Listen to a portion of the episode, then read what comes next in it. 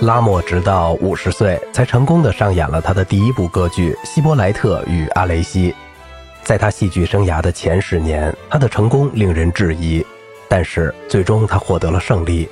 一七四九年左右，继创作《一盘菜》前后，他似乎已经统一了他的支持者，化解了他的敌人，并且被所有人看作是欧洲最伟大的戏剧音乐家。但是他的胜利很快夭折。因为三年后，他的统治地位开始动摇，到1764年逝世为止，他在评论家中间越来越不受欢迎。这一件事非比寻常，因为尽管一位革新的天才只有经过长期的，甚至是终生的努力，才最终能获得成功，这种情形虽令人很不愉快，但却很自然。但是，一位获得成功的天才却没有维持住他的地位，而且这并非风格或思想突然改变的问题。几乎是刚刚获得人们的赏识就失去了他，这种情形就令人诧异了。我们如何解释他那个时代这群最有见识、最富天赋的人的观点的这一变化呢？我们如果记得百科全书派早期对法国歌剧的偏爱，有些人对法国歌剧有很高的热情，那么他们后来对他的敌意就似乎更令人吃惊了。更奇怪的是。曾经如此喜爱法国歌剧的卢梭，后来竟会以他惯有的激烈、最坚决地反对他。一七五二年，意大利小喜剧演员演出了佩尔格莱西和那不勒斯乐派的短篇代表作。这次演出对卢梭和他的朋友来说是一次突然的震撼。狄德罗承认，我们的音乐已经被这些小丑从束缚中解放出来。人们或许觉得奇怪，这样小的一个起因会造成这样大的后果。真正的音乐家很难理解一部像《女仆帕德罗娜》这样的作品，乐谱只有四十页，五六首歌曲，两个人之间一段简单的对话，一个小型管弦乐队就能够阻挡拉莫强大的作品。当然，他那些费尽心思的作品突然被一些欢快的意大利间奏曲取代，是有些令人伤心的。但是，这些小篇幅作品魅力的秘密在于他们的自然以及轻松的优雅，从中看不到吃力的迹象。他们就像令人舒适的迷醉剂，小丑们获得的胜利越大，拉莫的艺术就越是被人看作与时代精神相违。而百科全书派是时代精神的诠释者，他们习惯性的夸大每场争论。在这里，我不想论述这场斗争中的具体事件，这些事件经常被人重述，或是评述其中狂热的不公正性。我只将尽力澄清一些美学原则，也是格鲁克的艺术原则。这场战斗既是以这些原则的名义进行的。首先，让我回顾一下主要事件。受到意大利音乐鼓舞的卢梭首先开始了这场战斗。由于他一贯缺少平衡的观念，所以他对所有法国的事物都形成了一种恼怒的反感。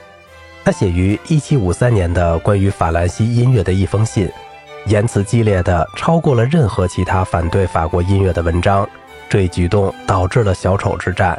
您千万不要以为这封信代表了百科全书派整个思想的框架，因为它格外的自相矛盾。因为欲求证明的东西太多，所以他没有证明任何东西。达朗贝认为这本小册子给卢梭和百科全书派带来的敌人比他以前曾写过的任何一篇文章都多。它是一次憎恨的情感爆发。尽管狄德罗和拉朗贝对意大利艺术怀有敬意，但他们还是一度为法国音乐主持了公道。格里姆则持怀疑态度，在他的小册子《博赫米什布洛达的小预言家》中，他宣称没有哪一部拉莫的歌剧能够抵抗意大利小丑们的胜利。尽管他没有如人们期待的那样受到这一事实的鼓舞，我们得到了什么？他问道。结果是我们既没有回到法国歌剧，也没有意大利歌剧。或者，即使我们拥有了后者，这种变化也使我们成为失败者，因为意大利音乐胜过了我们的音乐。不要被蒙蔽了。意大利歌剧同装饰它的那些歌唱家一样，并非尽善尽美。为了使音乐悦耳，一切都被牺牲了。直至那时，对法国音乐的仰慕一直是一种信仰。如果百科全书派迅速站到卢梭和意大利歌剧一边，这是因为他们被法国歌剧强硬支持者的野蛮的愚蠢激怒了。某些人，达朗贝写道，认为小丑演员与共和人士、评论家与无神论者都是一类货色。这点足以令具有独立精神的人感到反感。荒谬的是，在法国，所有抨击歌剧的人都会遭到诋毁，被当作一名恶劣的公民。令这些启蒙哲学家们再也忍无可忍的是，意大利音乐反对者清除意大利人时的那种傲慢的方式，即1754年公布的强制意大利人离开法国的国王令。这种把保护主义应用于艺术的专制做法，激起了所有具有独立思想的人对法国歌剧的反感。由此可见这场纷争的激烈程度。百科全书派的第一条美学原则被包含在卢梭的“让我们回到自然去”的呐喊声中。达朗贝说：“我们必须把歌剧带回到自然中去。”格里姆写道：“所有美好艺术的目标都是模仿自然。”狄德罗认为，如果没有模仿自然的打算，歌唱艺术永远不会是美好的。但是，这一原则难道不也是拉莫的吗？1727年，他给拉莫特写道：“有朝一日，希望发现一位音乐家。”他在试图描绘自然之前，会先去研究它。在他的《论把和声简化到其自然法则中去》一文中，他写道：“一位出色的音乐家应该体会到他欲描绘的事物的特点，而且应该像一名出色的演员那样，把自己置于他刻画的人物的位置上。”诚然，有关对自然的模仿，百科全书派同意拉莫的观点，但是他们赋予“自然”这个词不同的含义。他们的自然指的是自然的事物，他们是理智与简洁的代表派人物，反对法国歌剧中由歌唱家、乐师、歌词作者和作曲家共同营造的那种夸张。当人们阅读百科全书派的评论文章时，他们会惊讶于这一事实，即他们格外专注于歌剧的表演。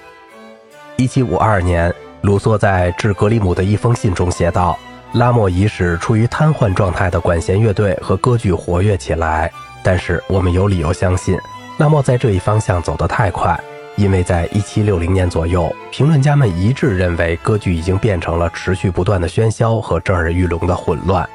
卢梭在他的《新爱洛斯》中，针对这一现象写了一篇有趣的讽刺文章。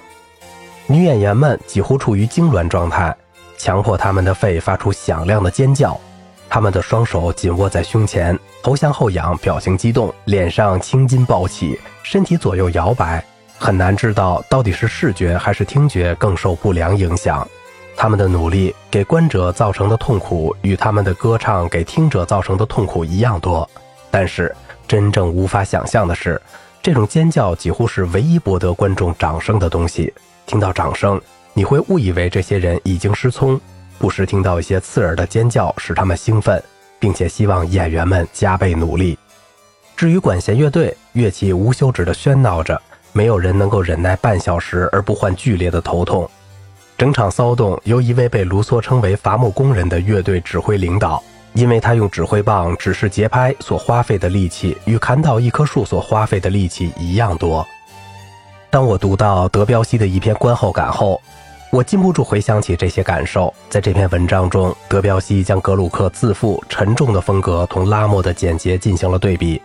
后者的作品具有柔弱、迷人的精致，侧重事宜，没有夸大或是小题大做，那种清晰、那种精确、那种形式的紧凑。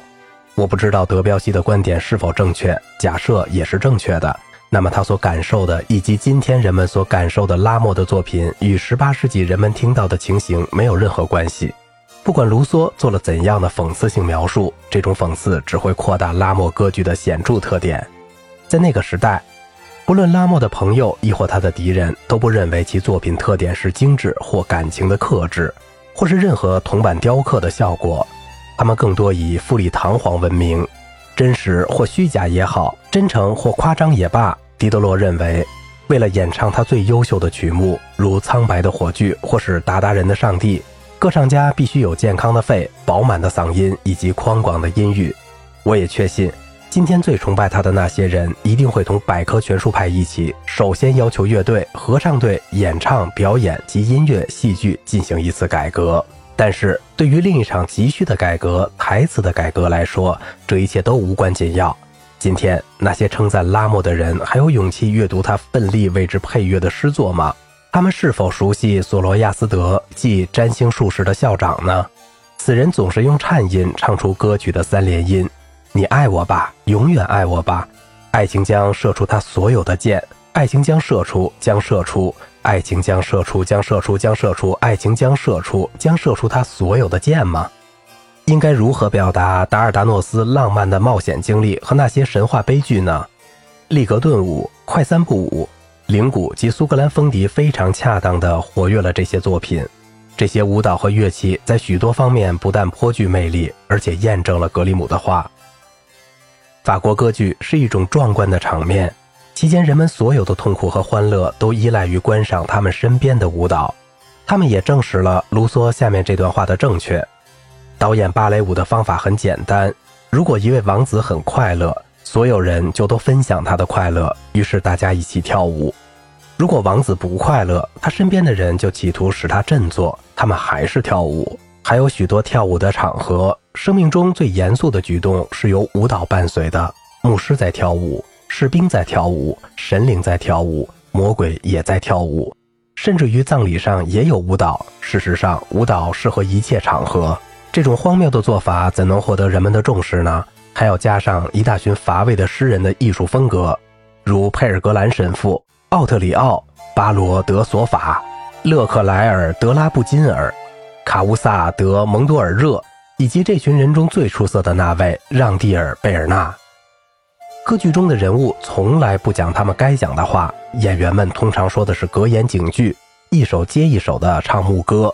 每个人都唱过两三首对唱曲后，一场戏也就结束了，而舞蹈又重新开始。